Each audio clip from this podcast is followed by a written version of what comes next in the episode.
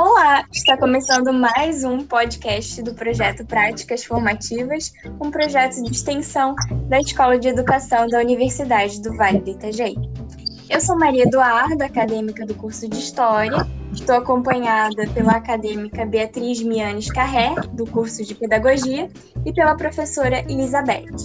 Hoje o nosso bate-papo é sobre o ensino de História e Cultura Afro-Brasileira no currículo escolar dos anos iniciais, mais especificamente sobre as atividades desenvolvidas em razão do dia 20 de novembro, a data que marca o Dia da Consciência Negra.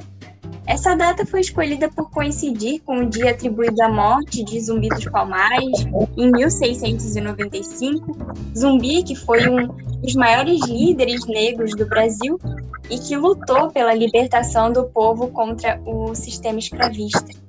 Vale destacar a Lei número 10.639, de 9 de janeiro de 2003, que estabelece as diretrizes e bases da educação nacional para incluir no currículo oficial da rede de ensino a temática História e Cultura Afro-Brasileira e Indígena.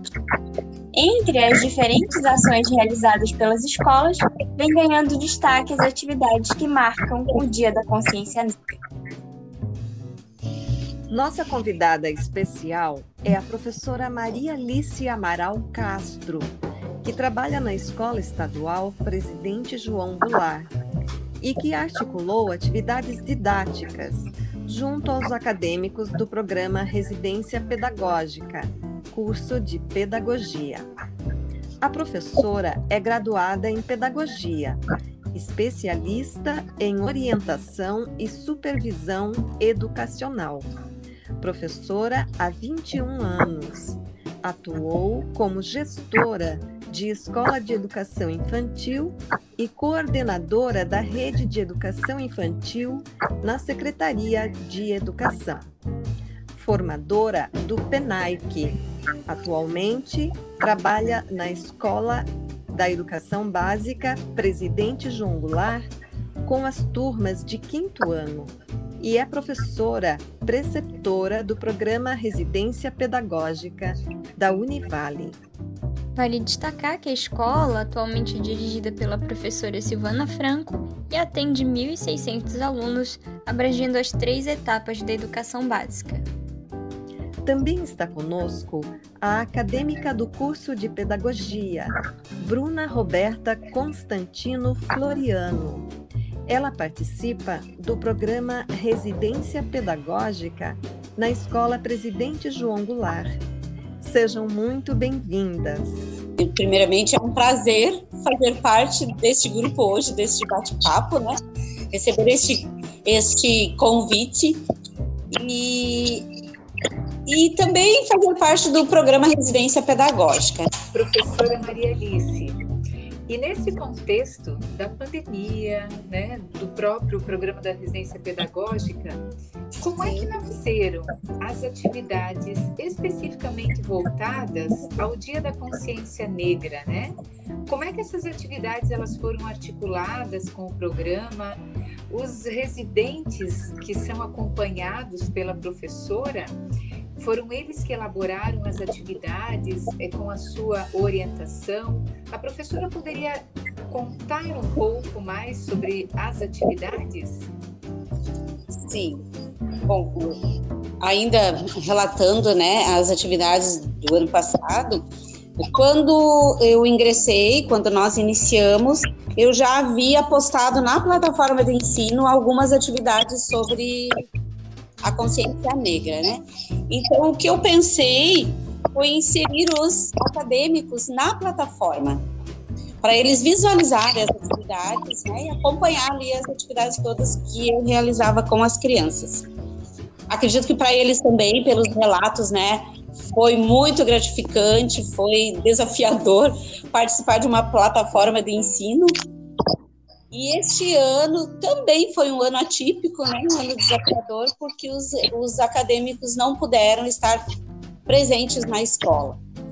Então, eles nos eu solicitava as, ativi as atividades e eles me enviavam, me enviaram, né, selecionei primeiramente a atividade da aluna Bruna, que hoje está presente aqui conosco.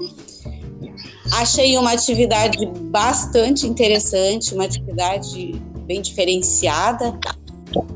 E ela me enviou como atividade a, a música, né, a, a Mão da Limpeza, de Gilberto Gil. Eu passei a letra para os alunos e a música também a gente ouviu. Discutimos a letra, né, a, da, da música ali, e eles participaram efetivamente. Aí eu fui perguntando, questionando eles, né, o que, que eles entendiam com aquela letra da música, né? O que é a mão da limpeza? O que, o que, que aquela música falava? E eles foram dando essa, esse retorno, né? Esse foi o primeiro momento da atividade da Bruna. No segundo momento, ela enviou, ela solicitou uma pesquisa por parte dos alunos, né, sobre os famosos que sentiram, uh, que sofreram racismo. Houve uma participação assim efetiva deles que eu solicitei num dia, né, naquele dia, e no outro dia eles trouxeram a pesquisa, fizeram cartazes, fizeram um trabalho em dupla, né? Eles pediram para fazer em duplas, eu deixei fazer em dupla.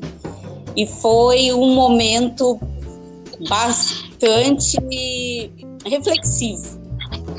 Foi, foi uma atividade que eu achei diferenciada e bastante interessante. Surgiu assim um efeito maravilhoso na sala de aula. Foi um trabalho bem consciente mesmo, bem, bem de consciência mesmo. Eu gostaria de chamar então a Bruna, a mentora dessa atividade especial aplicada em sala de aula. Bruna, fala um pouquinho mais sobre essa sua é, atividade, do que ela trata. Atividade referente à consciência negra desenvolvida é, foi pensada para ser executada em dois momentos, né? No primeiro momento, primeiro trazendo uma música e a reflexão a respeito dessa música, o valor que ainda é atribuído às pessoas negras ainda na atualidade, né?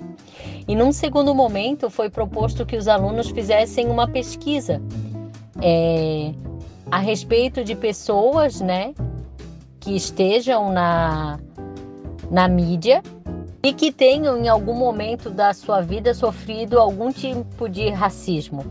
Então foi pedido para eles colocarem o nome, a idade, o fato que aconteceu e como que essa pessoa, né, é, buscou solucionar aquele fato que gerou na vida dela é, se ela fez BO, se ela processou, enfim, para que a gente é, soubesse é, tanto a, o episódio quanto o desfecho de cada situação. Bruna, o que foi possível aprender como futura professora sobre a atividade que você propôs e sobre o tema consciência negra? Este, esse tipo de debate deve ser, deve fazer parte, né, de toda a formação inicial de todos os licenciandos, porque sem compreender os processos e os mecanismos de discriminação racial, é difícil pensar nas estratégias e metodologias que podem ser usadas futuramente nas salas de aula para construir essa cultura de paz necessária no, no nosso mundo.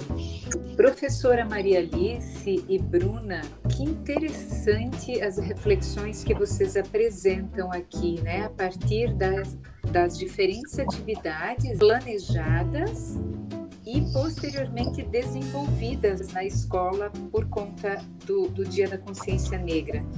Então, quando de fato a gente começa a refletir sobre a condição de toda uma população que vem ao Brasil e aqui ela é escravizada, a gente oportuniza esses espaços para discutir termos, para discutir conceitos e para desconstruir olhares preconceituosos, né? Que estruturalmente vem se consolidando com o tempo. E aí é possível nós, aos poucos, é, irmos explorando dentro do currículo escolar toda a contribuição que os povos africanos trouxeram e deixaram para o Brasil. E nesse sentido, professora Maria Alice, quais foram ou quais estão sendo né, os resultados observados a partir destas atividades? Quais foram as aprendizagens que os alunos da escola, também aprendizagem para os residentes, né, que foi possível construir a partir desta proposta? As aprendizagens, né, que eu penso que eu, eu conversei muito com eles a questão do respeito, né, que devemos respeitar a todos. Aí também conversamos sobre é, as pessoas não são descendentes de escravos, são descendentes de pessoas que foram escravizados, né? Então, a senhora falou desses termos, né? Que a gente precisa mudar um pouco também esses termos. Eu conversei muito com eles, eles citaram algumas situações de, de vivência deles, né? Porque muitas crianças ali são são afro, nós trabalhamos, eu trabalho muito com eles essa questão do respeito temos que respeitar todas as pessoas e não fazer para o outro aquilo que nós não gostaríamos que fizesse para nós. O nosso bate-papo vai chegando ao fim. Quero agradecer aqui a professora Maria Alice Amaral Castro e a acadêmica Bruna Roberta Constantino Floriano pela participação nesse bate-papo de hoje e também a você que nos ouve. Esse foi mais um podcast do projeto Práticas Formativas, um projeto de extensão da Escola de Educação da Univai.